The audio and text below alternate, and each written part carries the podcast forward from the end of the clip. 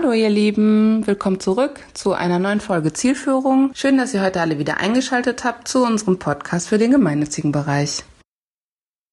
Ja, großartig, äh, Frau Saret, dass wir heute unseren Podcast zusammen machen. Ich sitze in Hamburg im Homeoffice und Sie sitzen irgendwo in oder bei New York, oder? Ja, ich sitze ungefähr 18 Kilometer von Manhattan entfernt in New Jersey in einer Kleinstadt ähm, mit sehr viel Grün, aber wirklich ganz in der Nähe von, Man von Manhattan.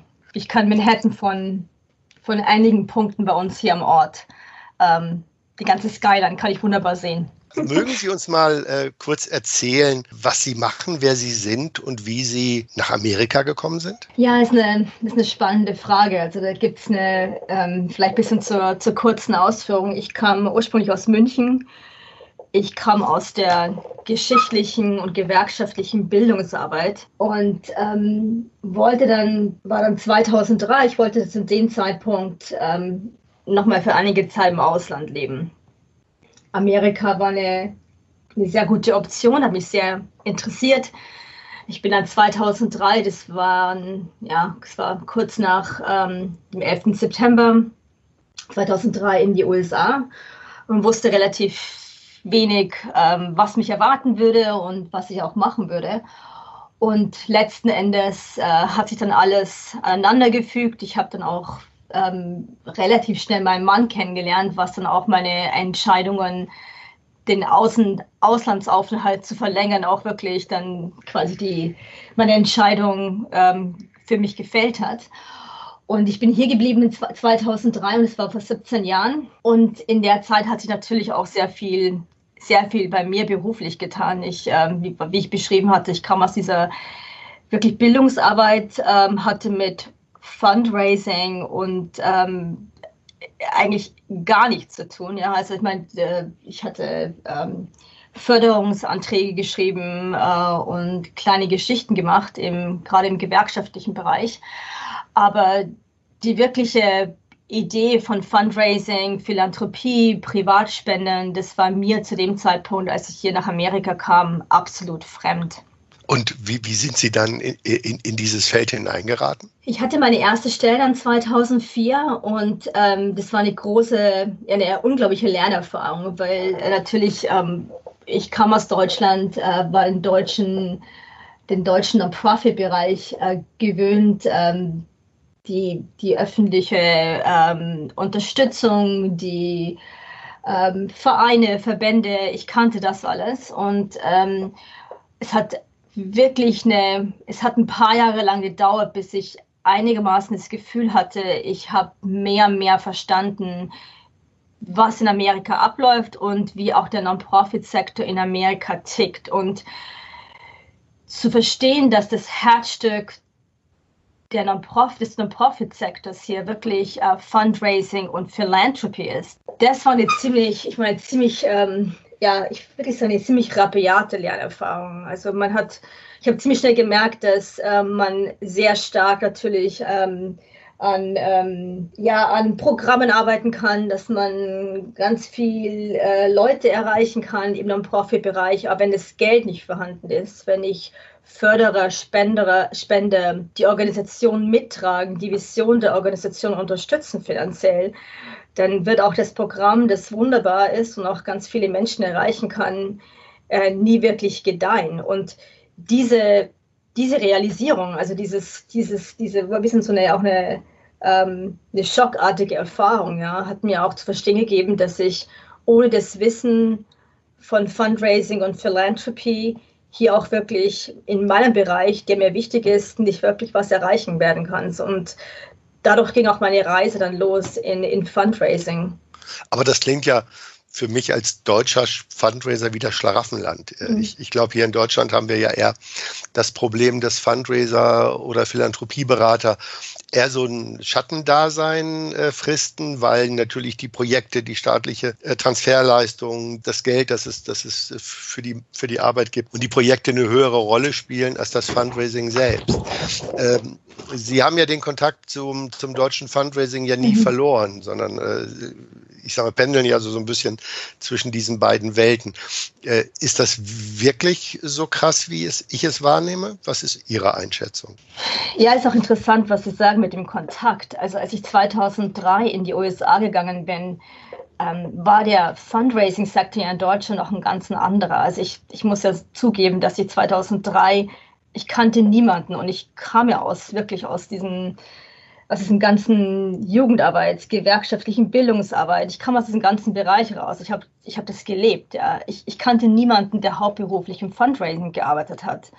Also das muss man dazu sagen. Ja. Dieser Sektor, den ich den ich verlassen hatte 2003 in Deutschland, äh, der sah ganz anders aus vor 17 Jahren, als er heute ist. Und dann, im, dann dieser, dieser Blick hier natürlich war das eine, eine Lernerfahrung auch von 0 auf, ähm, auf 50 oder auf 100. Es war eine, es war eine große, diese, ja, diese Learning Curve war, war enorm, aufgrund dessen auch, dass ich keine, dass ich keine große Grundstein mitgebracht hatte aus Deutschland heraus. Ja. Und dann in diesen 17 Jahren, ähm, in denen ich auch mehr und mehr, ja, Jahr zu Jahr mehr zu Hause, ähm, mich, mich zu Hause gefühlt hatte oder, oder auch mehr angekommen bin hier in Amerika, wurde auch dieser Fundraising- und Philanthropy-Sektor hier in Amerika mehr auch zur Normalität, ja. Und dass diese Normalität dann ähm, zu vergleichen mit dem, was sich in Deutschland in der Zwischenzeit entwickelt hatte, war sehr spannend. Und ich meine, die letzten zehn Jahre vor allen Dingen, also aus, Außen, aus Außensicht, äh,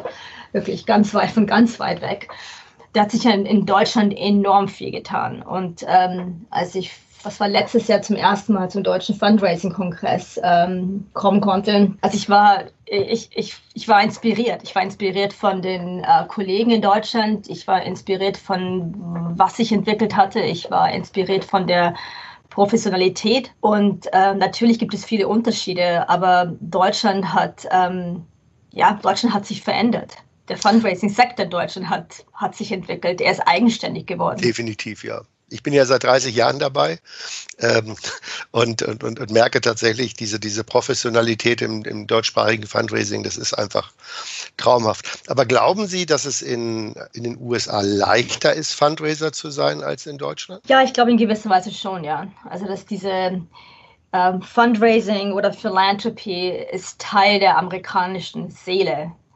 Also das hat sich ähm, entwickelt aus der amerikanischen Geschichte heraus diese, dieser Gedanke von Selbstorganisation, Eigenverantwortung, ähm, Einsatz und der, der Verantwortung, äh, Ideen, die man hat, auch selbst umzusetzen und zu entwickeln, ist sehr stark hier vorhanden. Und diese Tradition von Philanthropy und natürlich auch von, von Großspenden hat sich im Laufe der letzten 100, 150 Jahre natürlich äh, nochmal ganz stark entwickelt. Und, und es, ist eine, es ist normal. Das heißt, dass jeder, jeder Amerikaner Fundraising oder ja, Fundraising, Philanthropie, ähm, ich sag mal, versteht. Ich meine, ähm, es ist nichts Außergewöhnliches, es ist nichts Schlechtes, das ist ein Teil, äh, es ist ein Teil der Kultur, das ist ein positiver Motor ich glaube, so begreifen es die meisten Menschen, ja. Ja, das ist, äh, ich kann das gut nachvollziehen. Ich, ich, ich lebe in Hamburg und wir haben in Hamburg eine philanthropische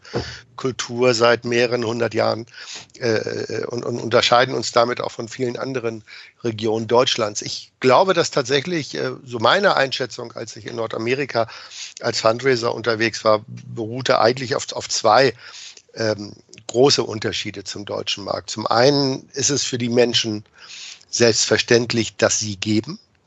Das heißt, diese, diese philanthropische Haltung und dieses Spenden ist etwas, was eine Verantwortung der Zivilgesellschaft äh, darstellt, ja. äh, anders als vielleicht in äh, sozial geprägten Staaten wie Deutschland, ähm, wo es eben man dafür Steuern zahlt, damit diese gesellschaftlichen Probleme gelöst werden. Das Zweite, was ich aber noch gravierender finde, ist, dass, dass der Verkäufer, der Salesman in, in, in Amerika eine hohe Reputation hat, während der Verkäufer äh, in Deutschland eher ein, ein, eine geringe gesellschaftliches Anerkennen bekommt.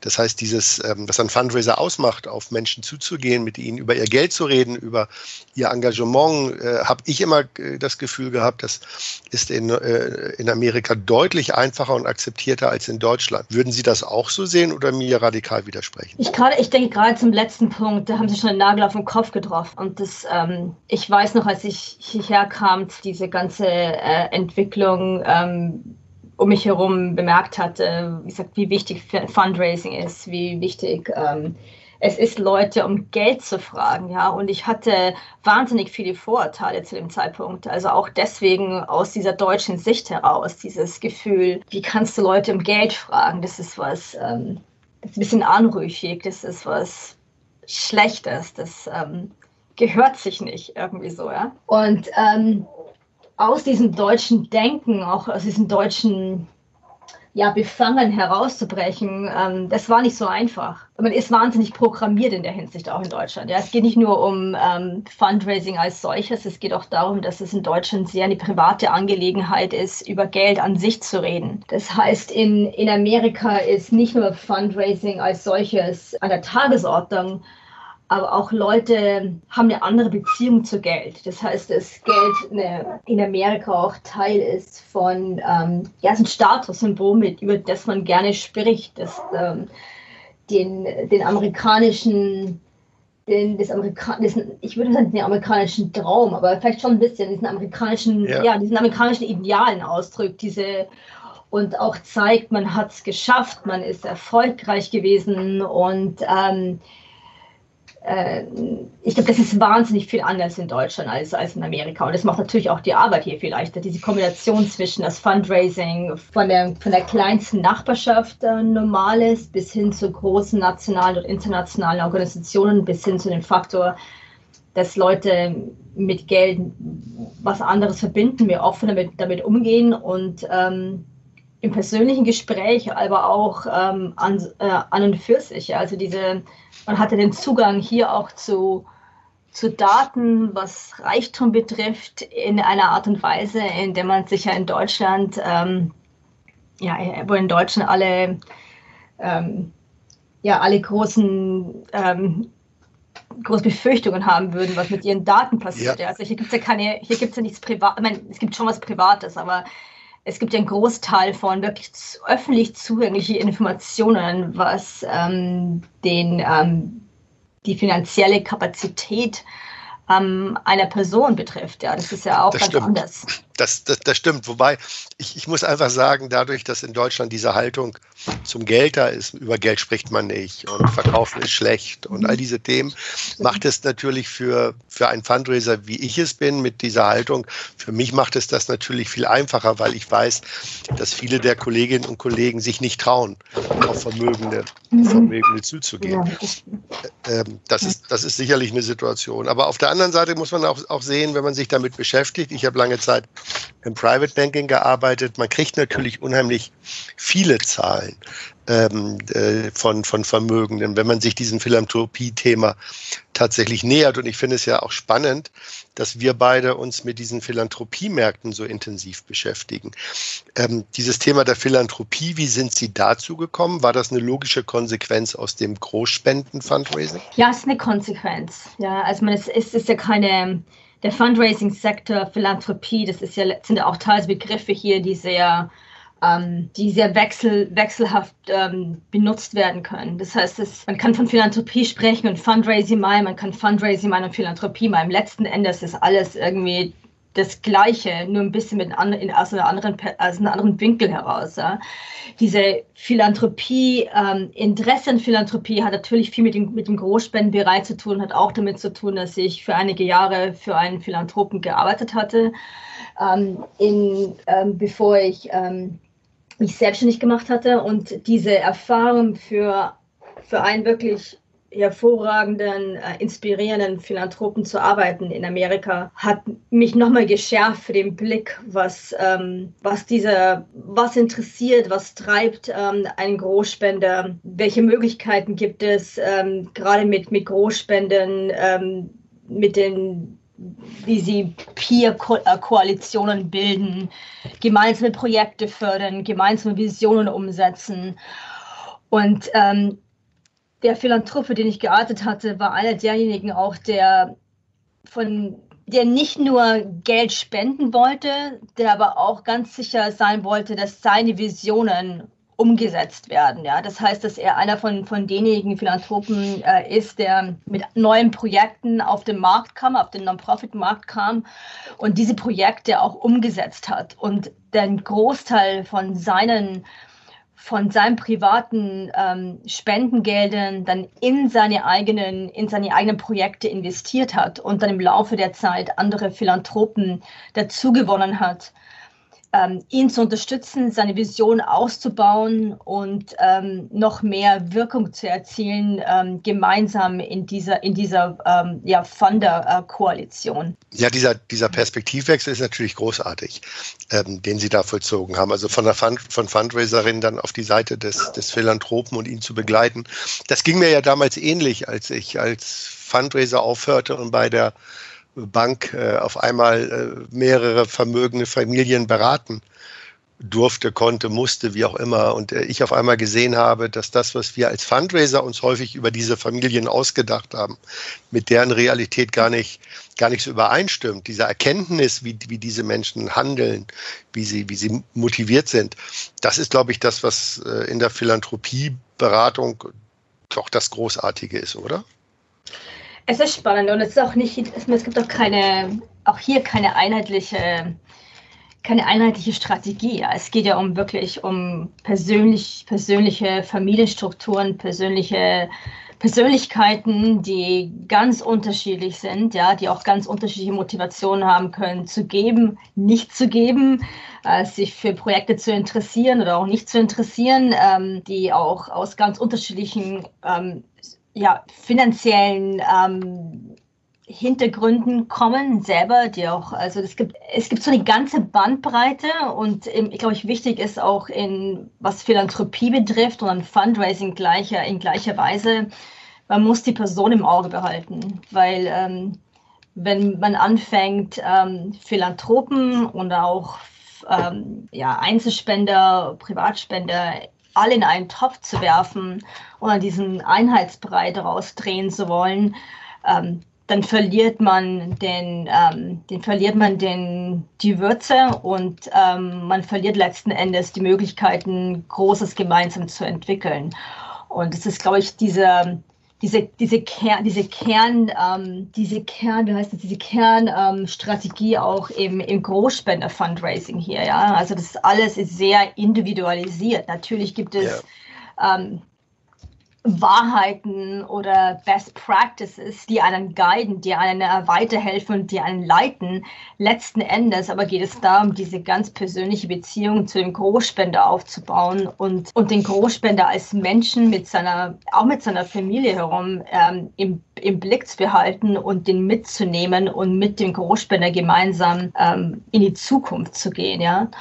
Und ähm, das ist sehr viel unterschiedlich äh, von dem, was in Deutschland ja auch zu meiner Zeit ähm, vorhanden war, dieses, dieses sehr starke, in Amerika sagt man Direct Fundraising, Direct Response, ähm, all diese ganzen ähm, äh, diese ganzen Spende, Spendebriefe, die, äh, äh, die, die verschickt werden und die auch ein wichtiger Bestandteil von Fundraising sind. Nur da ist diese, ist der Blick auf die Einzelperson natürlich nicht möglich, ja. Und diese Beziehung zu der Organisation läuft sehr viel mehr, ist eine, ist eine transactional ab. Das heißt, es wird, eine, es wird was vollzogen, eine Bitte wird ausgestellt, der Spender sagt ja oder sagt nein, überweist was, ähm, schickt, irgendwo, äh, schickt Geld mit und dann ist es, kommt ein Dankeschreiben, es ist ja, das ist, das ist eine ganz, ganz, ganz ähm, lineare Beziehung, mhm. die auch ähm, die nicht sehr viel Tiefe aufweift. Und das Großspenden-Fundraising ist ja genau das Gegenteil. Und das ist diese, das ist das, was wirklich, was Organisationen letzten Endes hier weiterbringt. Und diese Erfahrungen zu sehen im, im wie gesagt, im Philanthropiebereich, im, im Funder-Bereich, ja. äh, was man hier in Amerika mehr, mehr sagt, ähm, als auch im in Fundraising-Bereich ist, äh, ist, ist enorm wichtig, weil es einfach den, es die Sinne ähm, schärft und das Ganze einfach persönlicher macht. Ja. Lassen Sie uns doch mal vielleicht kurz äh, nochmal auf die aktuelle Situation Corona eingehen. Es, ne, während ich eben gesagt habe, als Fundraiser ist, äh, äh, die USA ein Traumland, habe ich gerade so ein bisschen, wenn ich äh, hier in den, in den Medien lese und, und die Corona-Situation in den USA sehe, dann bin ich doch im Moment ganz, ganz zufrieden, dass ich auf das deutsche Gesundheitswesen zurückgreifen kann. Wie, wie, wie erleben Sie denn mit Ihrer Familie persönlich gerade äh, äh, Corona? Ja, das ist eine, das ist eine gute Frage. Also ich habe, ähm, ich erlebe Corona sehr hautnah, also sehr real. Ähm, es passiert um mich herum, es passiert in ja, meinem Freundeskreis, in meinem Bekanntenkreis. Also das heißt, dass ich, ich glaube, ich habe mir gestern mal die Zahlen angeschaut aus dem im Vergleich, ja, dass wenn Sie Deutschland, Österreich, Belgien, Frankreich und die Niederlande zusammennehmen, ja, und all die ganzen nachgewiesenen Corona-Fälle aufzählen, dann sind sie ungefähr in der gleichen Größenordnung, wie sie in New York und New Jersey ähm, äh, zusammen ähm, ja, sind, die, mhm. die ganzen Corona-Fälle. Das heißt, von der, von der Größenordnung her sind, sind ungefähr 400.000 Fälle, nachgewiesene Fälle, muss man wirklich dazu sagen, nur nachgewiesene Fälle, einem relativ kleinen geografischen Raum während sich die gleiche Zahl von Fällen in, in Europa auf mehrere Länder verstreut. Das heißt, dass bei uns hier in diesen, in diesen Brennpunkten ähm, New York und, und New Jersey, das da gibt es wirklich fast keine Ausnahmen, dass es hier selten vorkommt, dass Leute im, im Moment, also im Ende April, nicht irgendjemanden kennen, der entweder Corona hatte ähm, oder der jemanden verloren hat, der Corona hatte. Also das heißt, es ist sehr persönlich geworden. Ich hatte heute ähm, bevor unserem Gespräch gerade nochmal ähm, Nachricht bekommen von einem Bekannten von, von uns, der, ähm, dessen Bruder jetzt im Krankenhaus ist wegen Corona und dringend nach äh, Plasmaspenden sucht. Es ist nur so ein Beispiel. Also das passiert ja. jetzt ständig und diese, es ist nicht weit entfernt und ich habe relativ, würde ich mal sagen, auch noch Glück, dass wir in, diesen, in dieser Kleinstadt wohnen, die sehr nah an New York ist, aber halt die nicht ähm, die gleiche Bevölkerungsdichte aufweist wie Manhattan zum Beispiel. Und wir haben Garten, wir haben einen Park wirklich gleich nebenan und das macht einen großen Unterschied zum Lebensgefühl aus. Aber wir sind ähm, jetzt in der, ich glaube, es ist die siebte Woche jetzt, sind wir im, ähm, in diesem Shelter in Place ähm, ähm, Situation oder in der siebten Woche, jedenfalls, wenn meine Kinder nicht mehr in der Schule sind und also virtuellen Unterricht haben. Und es hat so eine, es hat sich so eine gewisse Normalität hier eingestellt. Ja? Also eine, eine traurige Realität, muss man dazu sagen. Ja. Aber eine gewisse Corona-Realität, Normalität. Ja? So eine, man hat sich daran gewöhnt und ähm, geht jetzt. Ja, es ist ja viel näher bei Ihnen dran als bei uns. Also, ganz sicher, ja. Und, ähm, und, und trotzdem habe ich gestern irgendwo in den Nachrichten gesehen, Bilder, wo, wo Menschen auf die Straße gehen und sagen, Corona ist eine Lüge. Also, mhm. äh, Trump ja irgendetwas meinte, man, man sollte sich Desinfektionsmittel spritzen. Wie, wie spaltet, äh, spaltet Corona die Gesellschaft äh, stärker oder, oder bringt es eher die Gesellschaft zusammen? Was ist Ihre Einschätzung? Ich weiß es nicht. Also, ähm, dass Corona die Gesellschaft spaltet, ähm, ist richtig. Sie bringt sie auf der gleichen Art und Weise zusammen. Also es gibt immer wirklich im positiven Sinne, ähm, es gibt wahnsinnig viele ähm, Hilfs, ähm, Hilfsinitiativen von Privatleuten ähm, in Zeiten von Corona, ja, also von Einkaufen gehen für ältere Leute bis hin zu Fahrservicen oder ich mag die ganze Bandbreite. Es gibt wahnsinnig viel, was passiert und das ist wirklich das Positive und auch das, was was mir wichtig ist zu betonen. Also Menschen kommen zusammen und Menschen, ähm, es ist persönlicher geworden in Zeiten von Corona hier. Also diese bisschen so eine ähm, Anonymität hat sich verloren in vielen Bereichen und gleichzeitig gibt es diese, diese Spaltung, die aber auch vorher schon vorhanden war. Also ich meine, Amerika ist ein sehr gespaltenes Land, es ist sehr polarisiert, politisch, gesellschaftlich und Corona ähm, passt da wunderbar rein. Ja. Also Corona tut da das ihre und ähm, aber das ist nicht so, dass Corona irgendwas spalten würde. Es, es, hat die Amerika lebt von Widersprüchen, Amerika lebt von Spaltungen, Amerika lebt von Extremen und ähm, das macht sich leider auch in dieser Krise sehr deutlich. Wie würden Sie jetzt das Fundraising in, in den USA gerade einschätzen in den Corona-Zeiten? Sie sagten ja gerade, die Menschen rücken näher zusammen, man achtet mehr auf sich, man ist solidarischer. Macht sich das wie in Deutschland äh, auch im Fundraising bemerkbar? Es macht sich natürlich bemerkbar. Ich meine, die generell haben, sind natürlich viele und es ist auch verständlich nervös. Ja? Was, was hier passiert im Moment oder was sich entwickelt hat, ist ja auch eine, eine total neue Situation. Ähm, es, es gab es noch nie, dass eine, eine Regierung quasi ähm, zwangsweise die ganze Wirtschaft lahmgelegt hat. Also nicht die ganze, aber die wirklich einen großen Teil der Wirtschaft lahmgelegt hat. Ähm, sowas gab es ja auch nicht. Ja. Die Leute, niemand war darauf vorbereitet ähm, in, der, in der Gesellschaft. Niemand hat es kommen sehen, dass in solcher Enormität sich das Leben wirklich in wenigen Wochen verändern würde. Und ähm, im Non-Profit-Bereich gibt es ganz eine, eine, Vielzahl von unterschiedlichen Erfahrungen, ja, und auch von von Organisationen, die auf der einen Seite, ich sage mal ein paar Beispiele, also es gibt Organisationen, die, die sind jetzt verstärkt gefordert, weil sie an der Vorfront sind von ähm, äh, Services ähm, äh, zu, bereitzustellen in dieser Corona-Zeit. Das heißt also ähm, äh, Sozial, Sozialeinrichtungen äh, nur als, als bestes Beispiel gesehen. Also die erfahr erfahren gerade eine, eine, eine unglaublichen ähm, Bedarfssteigerung von Menschen, die ähm, die Services brauchen, die, ähm, äh, die sich an, an die Organisationen wenden und die dadurch ähm, oftmals in, in, in, Finanzengpässe kommen ja? und ähm, Spender brauchen, ähm, Vorstandsmitglieder, Großspender, um ihnen zu helfen, diese diesen Anstieg von ähm, Serviceangeboten, die plötzlich notwendig sind, zu bewältigen und, und die Menschen nicht im Stich zu lassen. Ja? Also ich hatte, ich habe zum Beispiel einen großen Klienten äh, mit Sitz in, in, in New York, äh, der eine Krisenhotline betreibt, also und vor allem für Menschen mit psychischen Belastungen und äh, sexuelle Gewalt und ähm, Substanzabhängigkeiten. Diese Organisation ist seit Wochen, seit, an, seit Beginn der Corona-Krise an ihrer Kapazitätsgrenze, weil es ähm, das Call-Volume äh, angestiegen ist. Ja, die, sie müssen innovative neue Programme ähm, ähm, wirklich aus dem Boden stampfen innerhalb von kurzer Zeit, weil plötzlich das Alte nicht mehr geht. Und ähm, solche Organisationen sind ganz stark gefordert im Moment und, und stoßen gleichzeitig auf ihre, an ihre finanziellen Grenzen.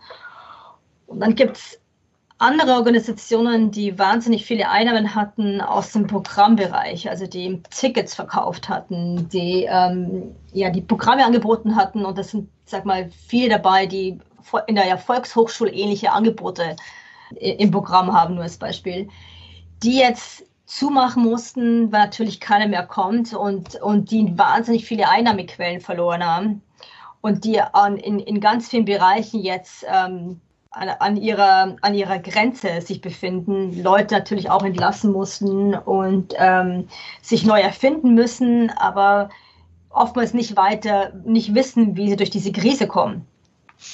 Ja, also das heißt, dieses Krisenmanagement erleben Sie, wie wir es in Deutschland auch, auch erleben. Gibt es äh, gibt spürbare Veränderungen in den Fundraising-Aktivitäten? Oder verändert sich tatsächlich das Fundraising ähm, im Moment durch die Digitalisierung äh, in den USA?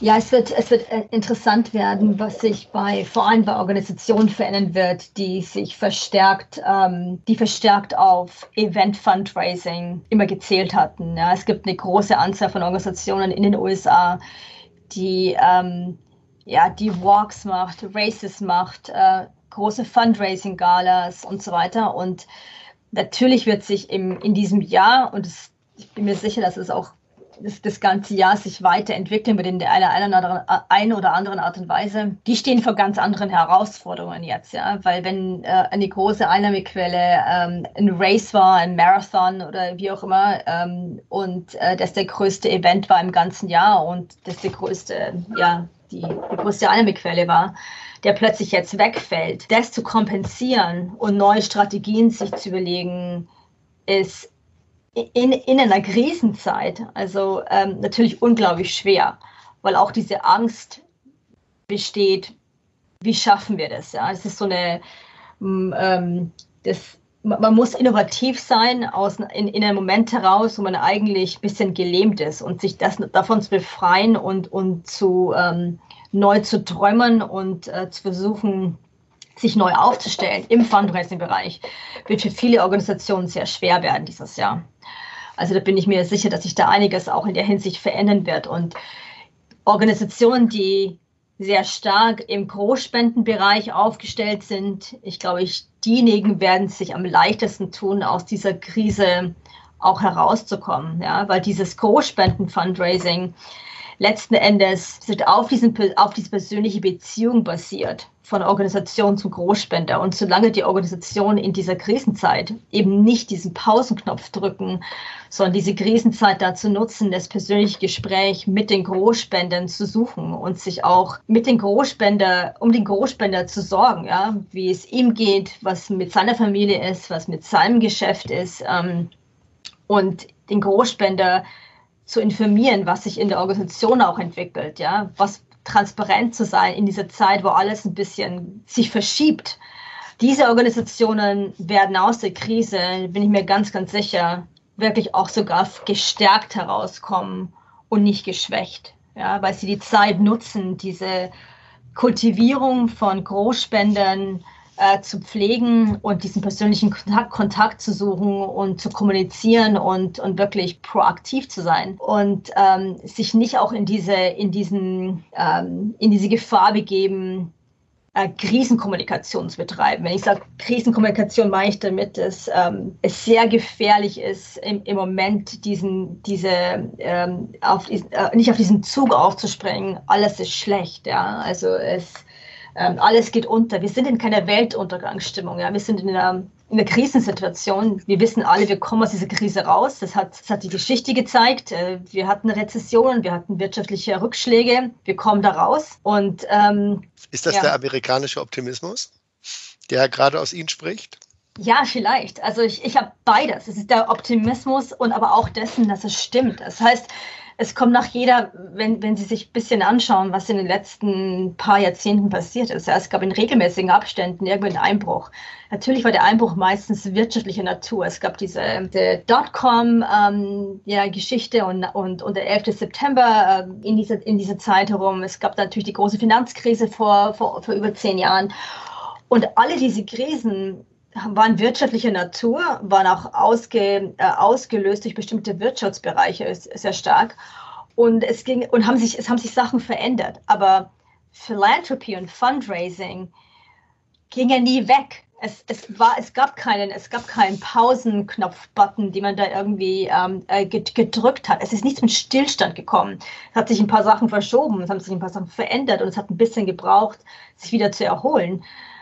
Aber es ist wichtig, dass auch im, als ähm, Berater und auch als, Fund, als Vollzeit-Fundraiser sich das vor Augen zu halten. Ja? Man, kann, man darf sich nicht verführen lassen, in diese negative Stimmung zu kommen, ja? weil es wird weitergehen. Die Welt geht nicht unter, die, es, bleibt, es bleibt nicht stehen. Ja? Und der große Unterschied auch wirklich zu dem, was in den letzten Jahrzehnten mit den Rezessionen und mit den wirtschaftlichen äh, Rückgängen passiert ist, weil das ist wirklich auch eine es waren wirtschaftliche Tiefschläge oder Tiefphasen ausgelöst von bestimmten Industrien, während heute die Wirtschaft an sich sehr stark ist in Amerika, ja, und diese und dieses diese ähm, dieses Runterfahren der Wirtschaft ja staatlich staatlich angeordnet wurde aus gesundheitspolitischen äh, Gründen heraus. Ja. Das heißt, es gibt keinen es gibt keinen Sektor äh, wie den, bei den Banken vor ja, 2008, 2009, die ähm, plötzlich nicht mehr äh, liq äh, liquide waren. Ja. Es ist, es ist eine ganz andere Situation im Moment. Und deswegen mussten wir diesen positiven Hut aufsetzen und, ähm, und weiter nach vorne gehen, weil es gibt doch keine Alternative. Ja. Nein, Sie haben vollkommen recht. Und das ist ein wunderbares Schlusswort. Wir sind auch schon am Ende unserer Zeit. Großartig. Es hat viel Spaß gemacht, mit Ihnen, mit Ihnen zu reden. Herzlichen Dank. Es war, es war ein sehr interessantes Gespräch und ich freue mich, dass es geklappt hat. Danke, ja, Herr Schimenz. Bleiben Sie und Ihre Familie bitte gesund. Auf jeden Fall. Wir sind eingedeckt mit Masken und ähm, solange ich irgendwie noch diese Woche Klopapier finde ich in Amerika, dann geht es uns auch gut. Das ist super. Das ist, das ist nach wie vor noch eine, eine Mangelware hier in der Gegend. Also eigentlich alles über uns. Wahrscheinlich. Vielen, vielen Dank für eure Aufmerksamkeit. Wir hoffen, dass es euch gefallen hat und dass ihr nächste Woche wieder mit dabei seid. Besucht uns gerne auf unserer Website und abonniert unseren Newsletter unter www.chomerus.eu. Solltet ihr Fragen haben, Kritik, Anregungen, was auch immer euch einfällt, was auch immer ihr uns sagen wollt, schickt uns gerne Mail. Wir beantworten die so schnell wie möglich. Achtet auf euch, bleibt alle gesund und bis bald. Ciao.